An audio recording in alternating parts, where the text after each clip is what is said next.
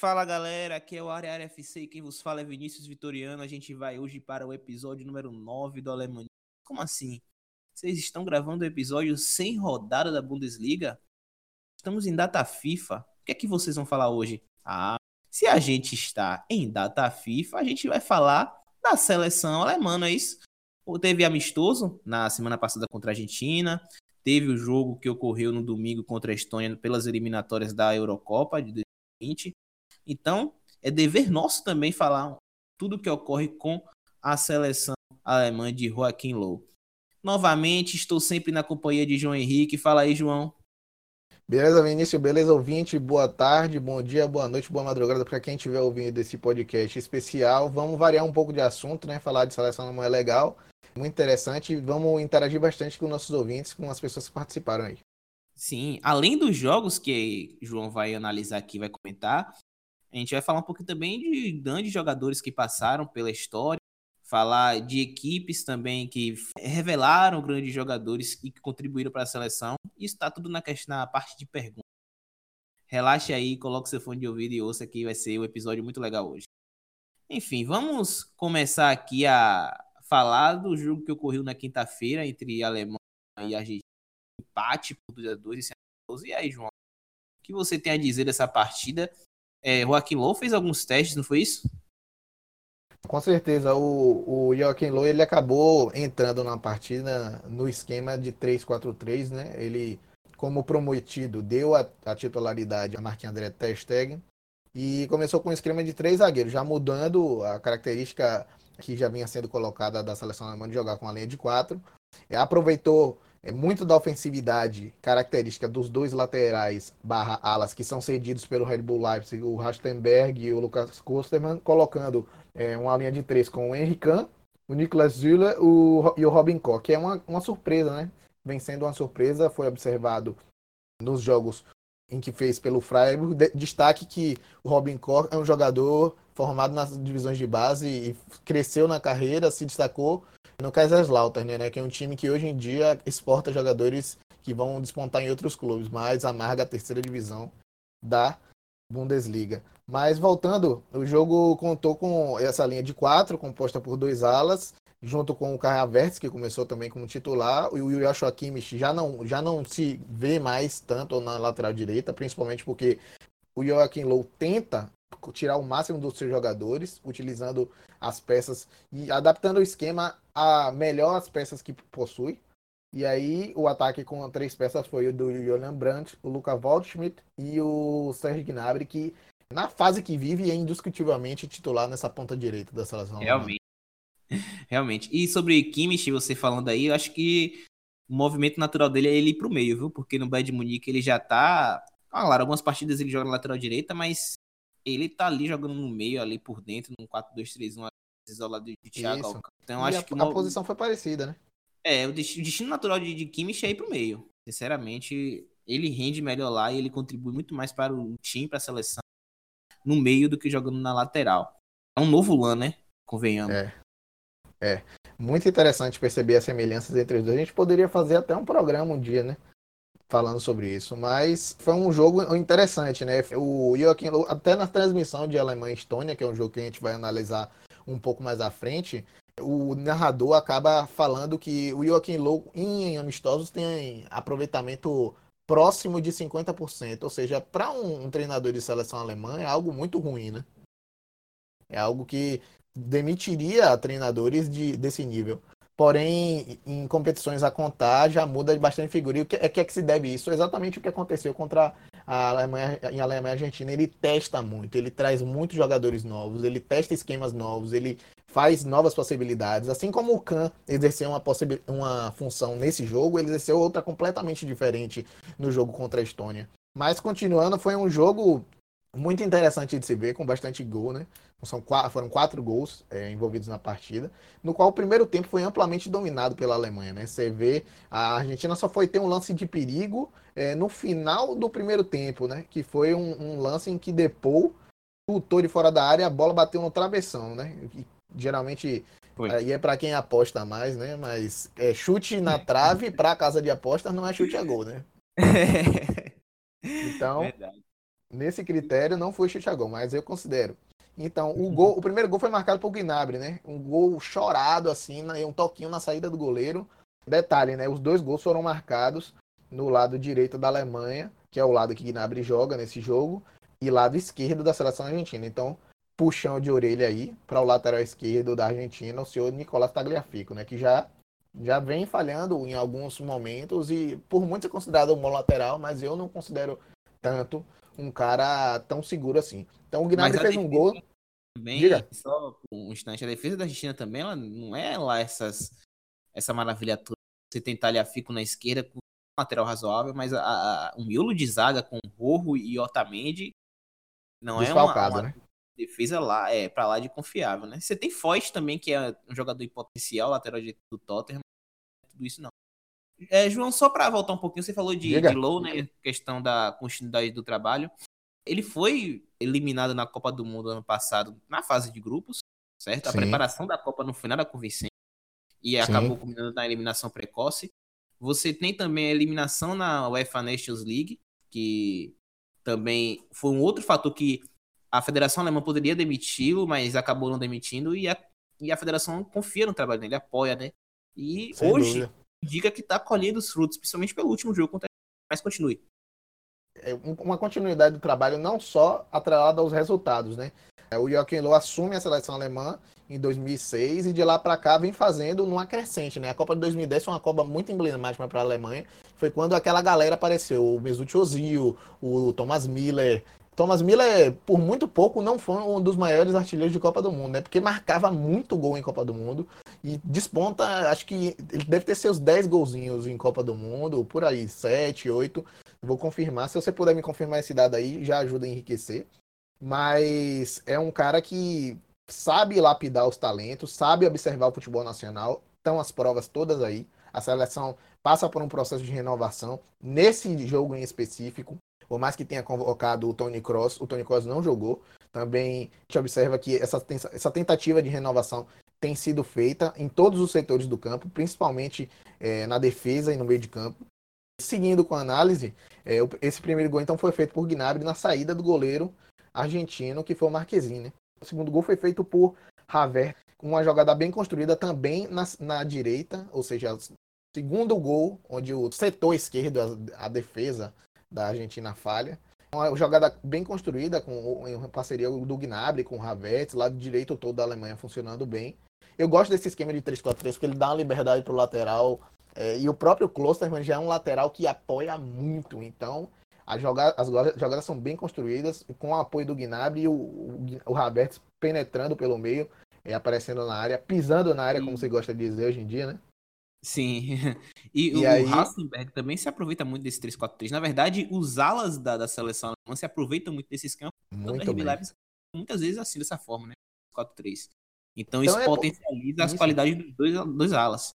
Isso, como, como a gente já estava discutindo, né? Inclusive, tipo, a capacidade do Joaquim Loh de adaptar os esquemas e testar esses esquemas em partidas, seja amistosas ou partidas em competições que não contam tanto, é uma capacidade louvável, né? De ver esses jogadores jogando nos seus clubes, pensar como esses jogadores podem ser adaptados para a sua seleção e ver os frutos disso.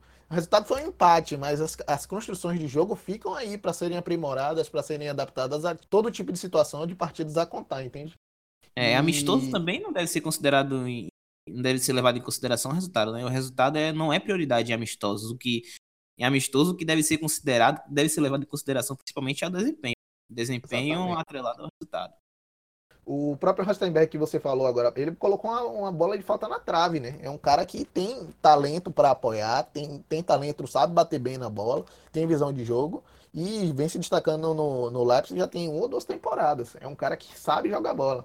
E aí no final do primeiro tempo, é, gente, como eu falei, o Depô colocou uma bola na trave do, do Stegen, que acabou por não ser o lance de perigo mais efetivo da Argentina no primeiro tempo. No segundo tempo, a Argentina voltou completamente diferente. Voltou uma marcação pegada, marcação em cima, marcação pressão. E a Alemanha, isso é um ponto que talvez o Joachim Low deveria é, perceber.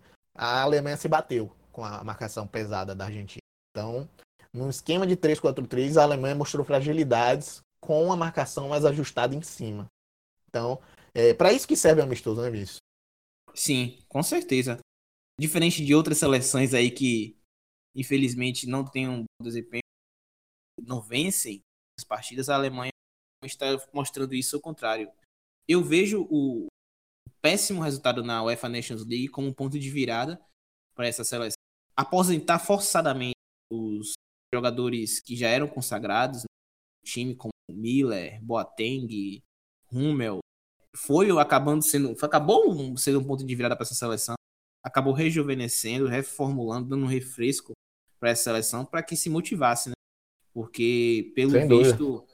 tinha um, um, um, ambiente de acomodação por conta, por, por conta de tudo que essa seleção alemã já conquistou nesses últimos anos. Copa do Mundo, chegou sempre em fases finais de competições, tanto na Copa, própria Copa do Mundo, né, nas outras edições, como nas competições europeias. O Ozil também foi, foi aposentado, né? Então, a Alemanha, pelo, pelo que eu estou assistindo, pelo que eu estou acompanhando, ela está, sim, passando por um processo de reformulação, mas está indo no caminho certo.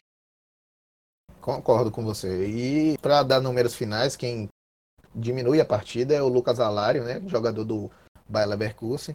No cruzamento do Marcos Acunha. Aí outro problema também que o Joaquim Lu deve prestar atenção, que o Lucas Alário cabeceou sozinho no meio da zaga, né? No meio, no miolo da zaga, talvez fosse o, o caso do Nicolas Silva acompanhar, porque é um cara muito mais forte, um cara muito mais alto, mas o Alário cabeceou de forma muito liberta dentro da área e o Ter Stegen não conseguiu evitar o gol.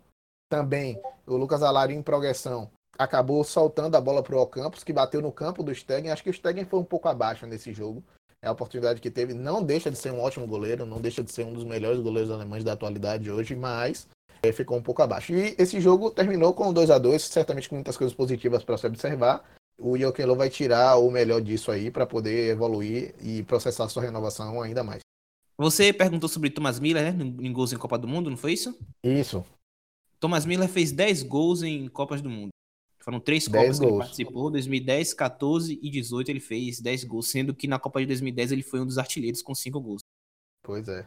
Por pouco, se ele tivesse jogado muito mais, né? Ele talvez teria a hipótese de passar, né? O próprio Miroslav Klose que passou o Ronaldo recentemente. Com certeza. Bom, vamos passar para o jogo agora do domingo, que correu entre Estônia e Alemanha pelas eliminatórias da Euro. A Alemanha venceu o jogo tranquilamente por 3 a 0 mas ficou com a menos por boa parte do jogo, não foi isso, João? Henrique Kahn foi expulso rapidinho, né?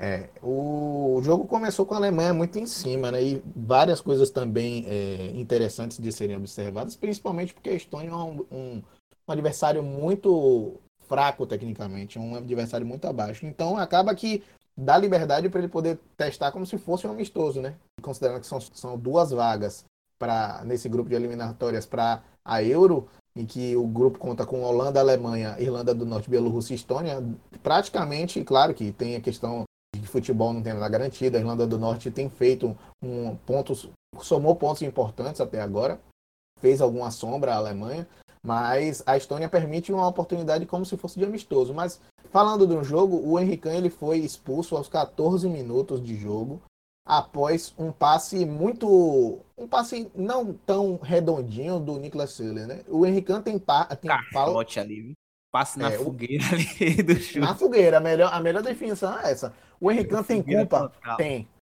Porque ele deixou o passe rolar por, depois do seu corpo, sendo que ele poderia ter dominado. Eu acho que ele não sabia que tinha um jogador da Estônia tão perto.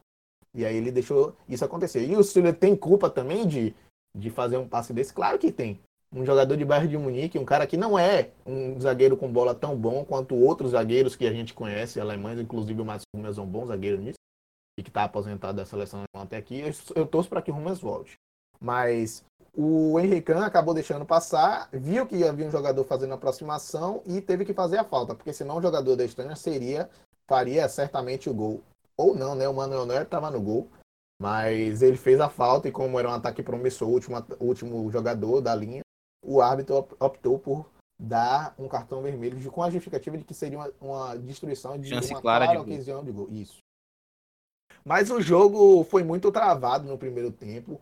É, a Alemanha veio num esquema de quatro, de quatro defensores e após a expulsão do, do Henrique, quem assumiu a vaga de zagueiro foi o Joshua Kimmich. Ele se apresentou como zagueiro. Você vê um pouco da. Claro que uma polivalência dessa é permitida por um adversário tão fraco assim, né? Mas o Joshua Kimmich saiu do meio, deixou somente o Gundogan na criação e manteve o esquema de quatro zagueiros, um no meio, os três meio-campistas ofensivos e o Waldschmidt como um, um falso nove flutuando, né?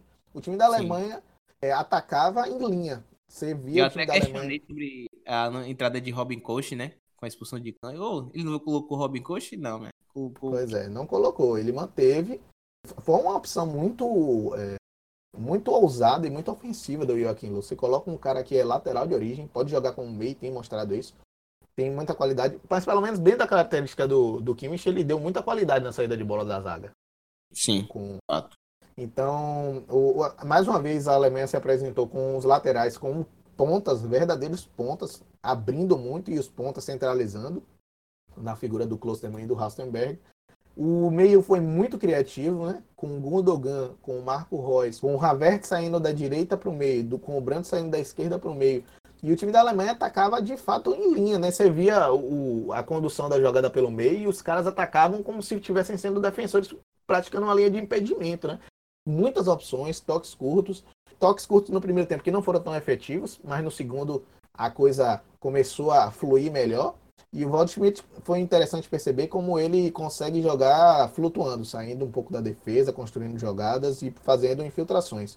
O Royce bateu uma bola de falta na trave no primeiro tempo, mas no primeiro tempo foi um time muito sem profundidade, né? E aí É. no segundo tempo a gente observa que numa jogada de, de progressão em que o Gundogan faz dois, dois gols praticamente iguais, né? Os gols do Gundogan foram muito parecidos. Foram Vai lá, de- Manchester City.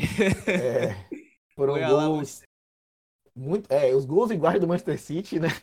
É. Que Barbosa fala, mas esses gols foram parecidos porque ele chega batendo e um- num tem desvio, no outro não, mas foram gols muito parecidos. O UK Gundogan, que inclusive foi o melhor jogador da partida, fez dois gols e deu uma assistência. E o Timo Werner, que entrou no lugar do Waldschmidt, acabou fazendo um gol também dentro da sua característica né, de progressão, de drible e de finalização certeira.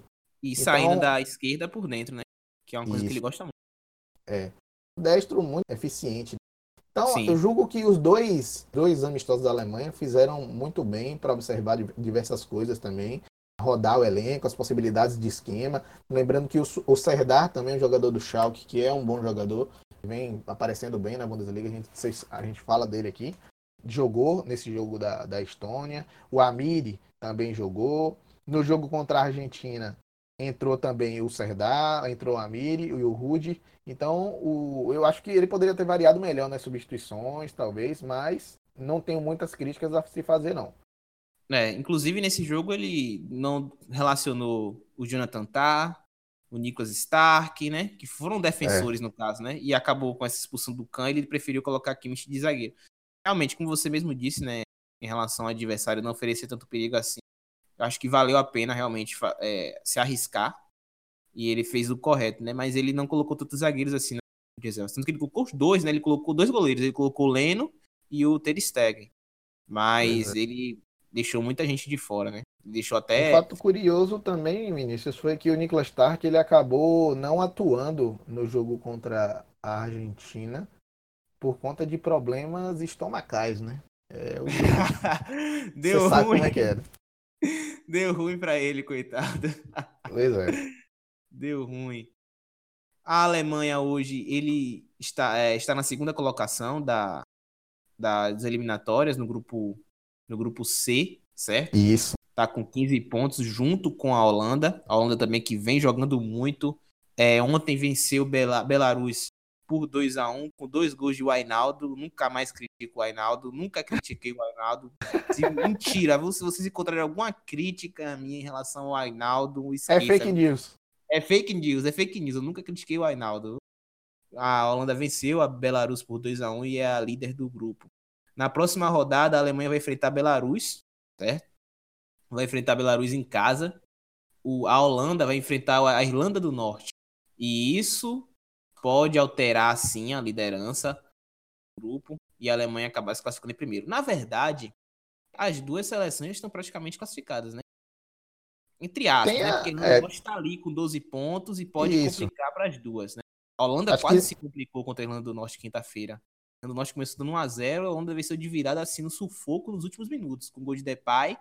Assim, ó, João, suando, suando sangue pra é, reverter famoso. essa partida. Famoso eu vejo Memphis Depay, né? Fala. Famoso Memphis Depay, jogador que sabe futebol francês não joga nada.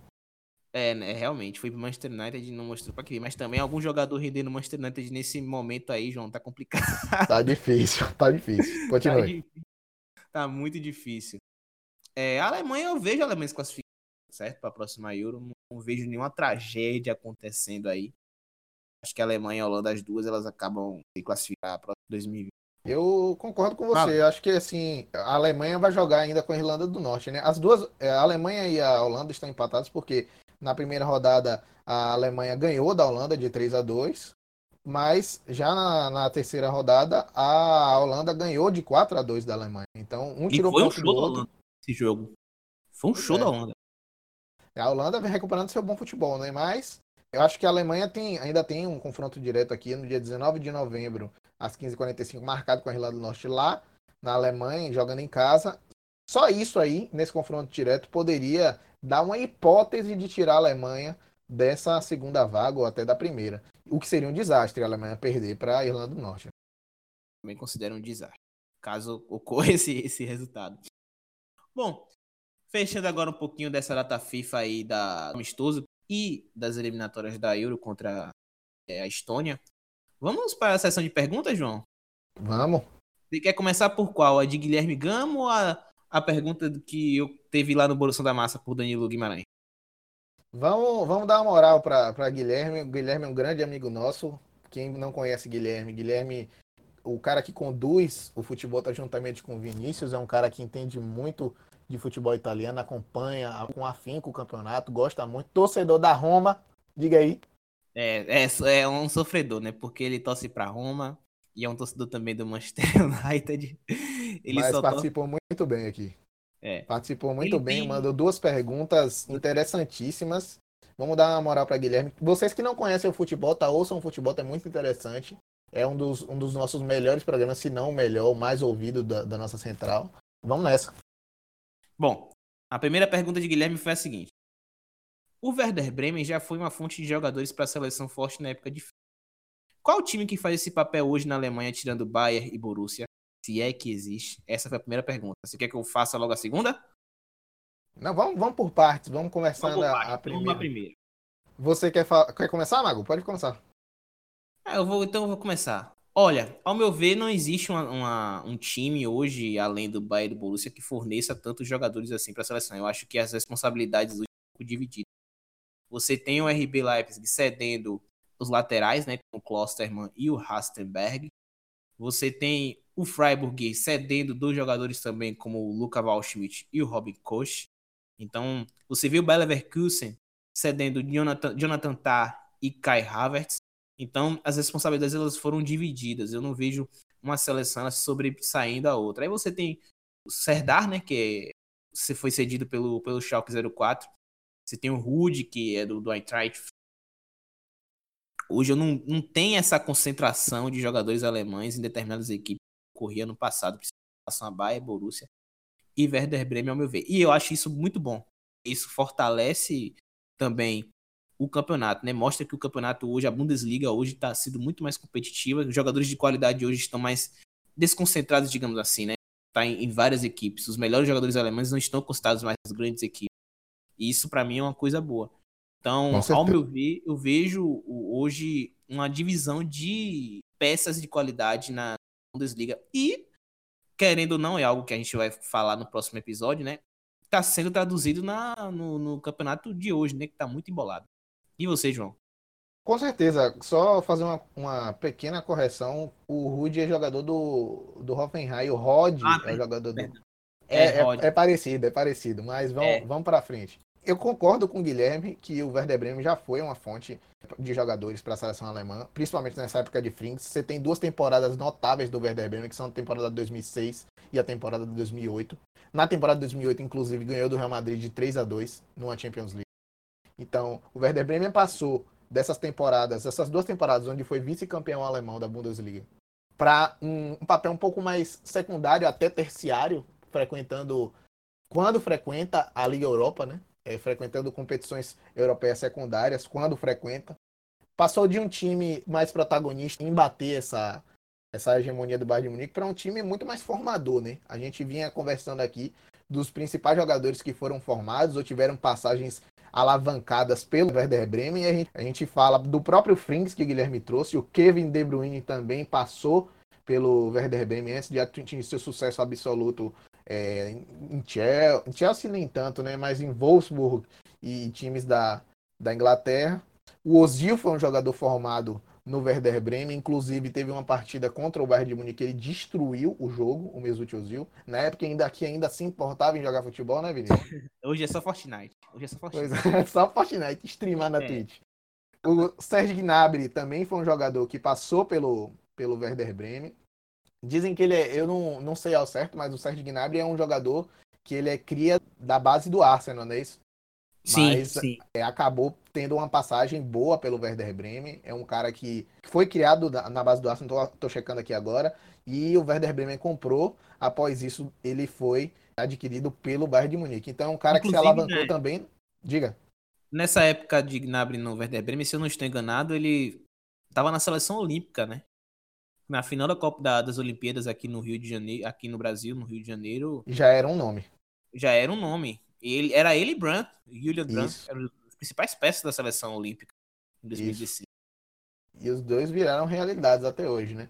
Sim. Algumas vezes a seleção olímpica dá uma enganada, mas eles dois, o Gnabry principalmente, vive um momento maravilhoso. Mas, continuando, Diego Ribas, jogador do Flamengo, jogador de Santos, jogador de Juventus, também já passou pelo Werder Bremen, assim como passou pelo Wolfsburg. O Nuri Sahin, jogador formado pelo Borussia Dortmund, que teve uma passagem apagada pelo Real Madrid, mas hoje em dia joga no Werder Bremen e tenta realavancar sua carreira.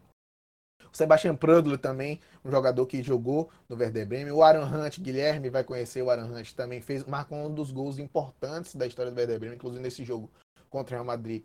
Um feito, um feitaço do Werder Bremen ganhar do Real Madrid, com o Rudy Van Nistelrooy e companhia limitada no Real Madrid.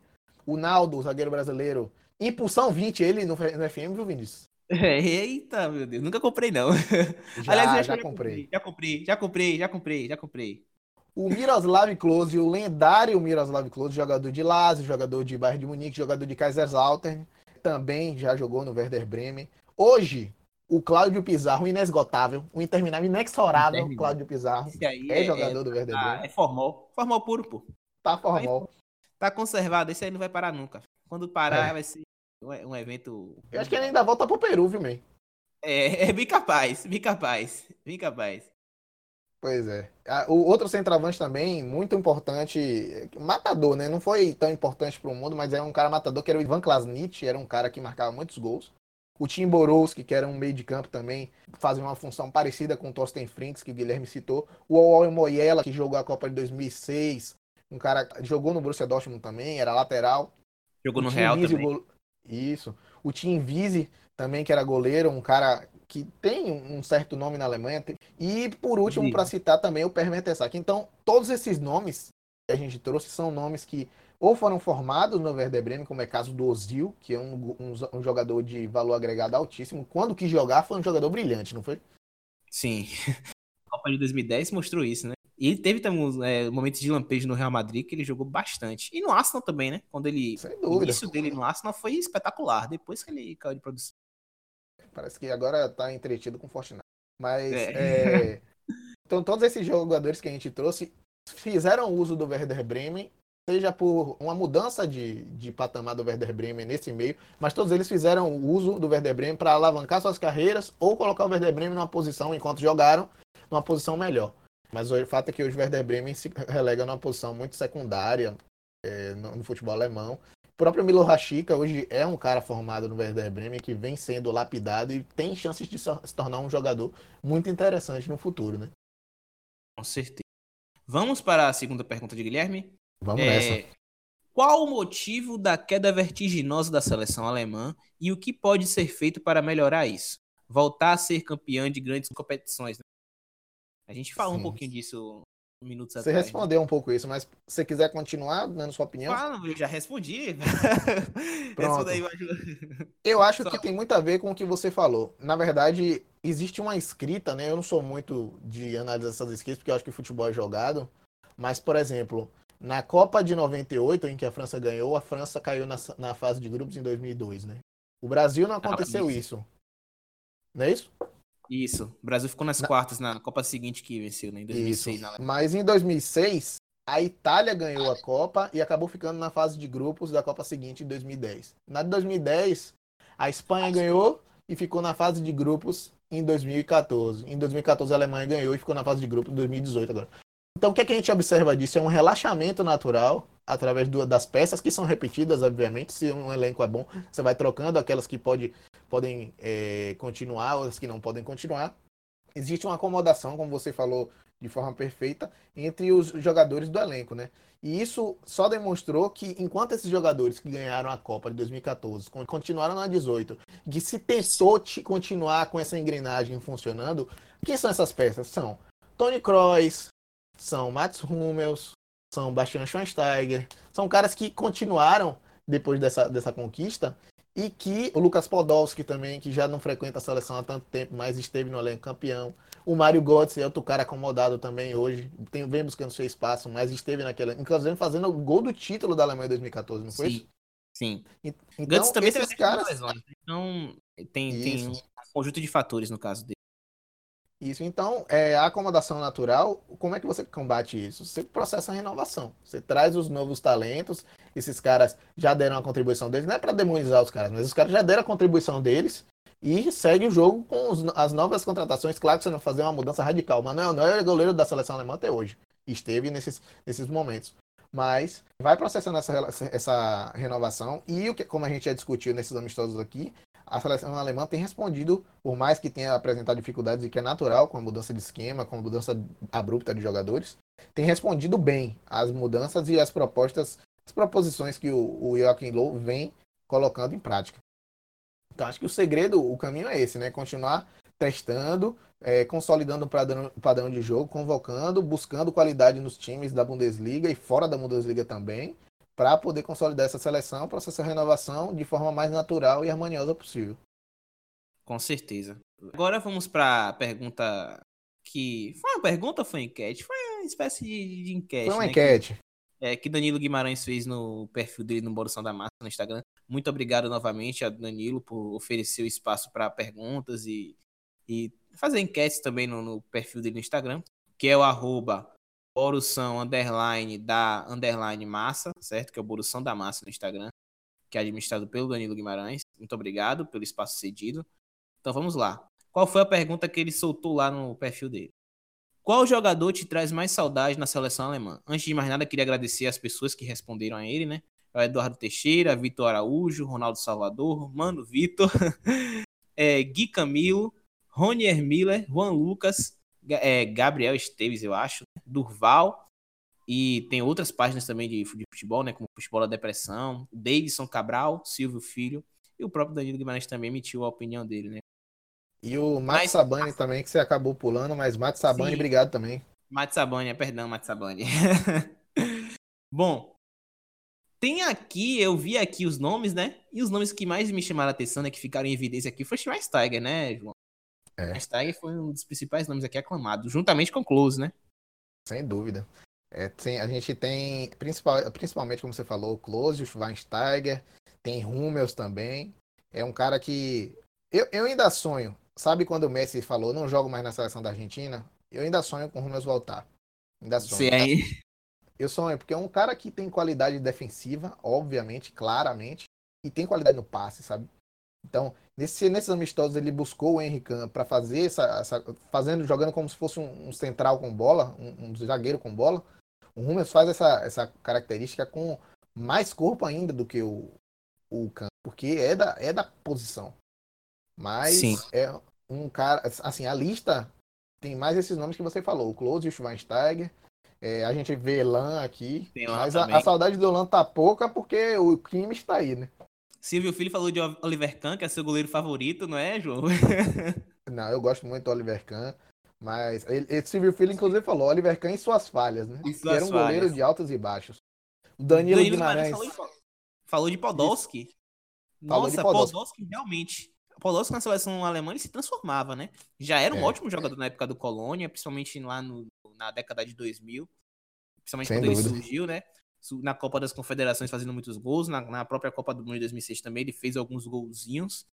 É um, um- jogador também que é um símbolo de, de passagem de bastão de uma geração para outra, né? Sem dúvida. Outro jogador citado aqui, o Ozil. Aí o Mano Vitor falou, Ozil no tempo em que jogava a bola. Com, com certeza. Quem, quem não queria, quem não queria Mesut Ozil na criação do seu time? O Zé é o jogador mais cornetado aqui agora desse episódio. É, oxente. Quem não queria é, Ozil no tempo em que jogava muita bola, inclusive. O Durval S7 mandou uma, uma inesperada, né? O Sebastian Keller, que é um jogador muito identificado, né? Por mais que surgiu no Hannover, jogou no Freiburg também, mas é um jogador muito identificado. Jogou de 2002 até 2015 no Borussia Dortmund. Inclusive, é um jogador muito parecido com o Sven Bender, né? É um cara que joga, é volante de origem, mas pode jogar tanto como meia central e como zagueiro. Mas suas características principais certamente são o desarme, a marcação, o cabeça, características defensivas, né? Inclusive, tem duas, tem 32 aparições na seleção alemã e três gols. É um jogador que para o Durval S7 deixou saudade dele, né? mas muito bem lembrado o Sebastian Kelly. Hoje assume função de coordenador de seleções na seleção alemã lá. É um cara que tem, continua dando sua contribuição pro futebol. Eu, João, eu. Os jogadores que eu sinto falta assim na seleção alemã são dois. Eu acho que é muito de memória afetiva também. Como eu, Uhum. quando eu comecei a entender futebol, os dois jogadores que eu falei agora anteriormente foi Klose e o Schweinsteiger. Klose é, nunca foi esse jogador, nunca é uma palavra muito forte, mas não foi um jogador que se destacou em determinado, em determinado clube, né? Não foi um, um goleador. Ele foi muito bem no Werder Bremen, na Lazio também ele foi um jogador importante Sem no dúvida. período. Mas na seleção alemã, Klose é de uma importância absurda na história, né? Não é à toa que é o maior artilheiro da história das Copas. Sem Tanto dúvida. Na Copa de 2002, na Copa de 2006, na Copa de 2010, na de 14 também. É, ele, ele transcendeu gerações, né? Juntamente com o Schweinsteiger. Klose ainda mais.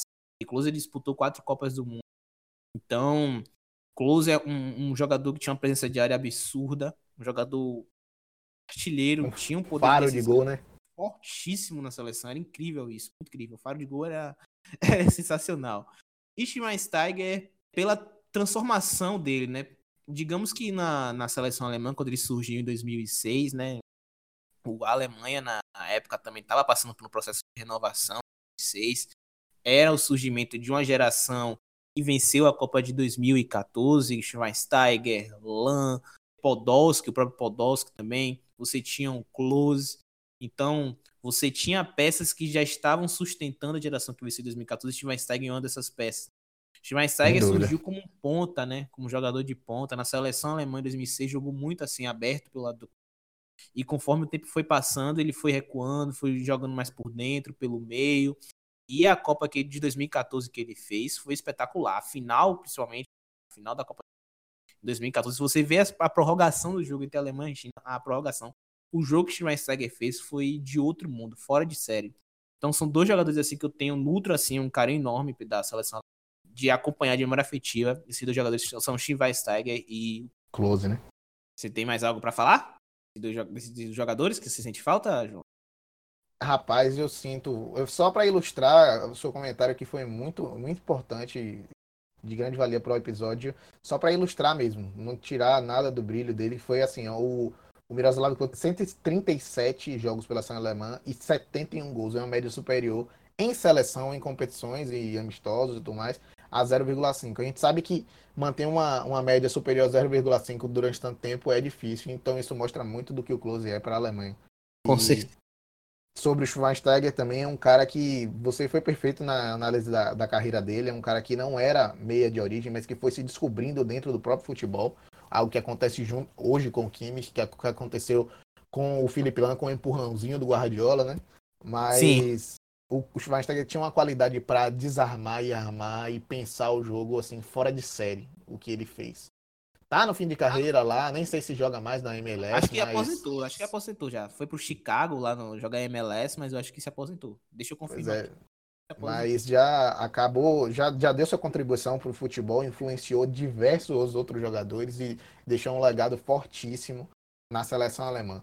Um jogador que não foi citado aqui entre os nossos ouvintes, mas que certamente está na memória de todos nós, é o Michael Ballack, né? jogador do Leverkusen, jogador do Chelsea, um cara que tinha um, uma qualidade não só para desarmar, mas para armar também. Era um jogador muito mais ofensivo do que defensivo.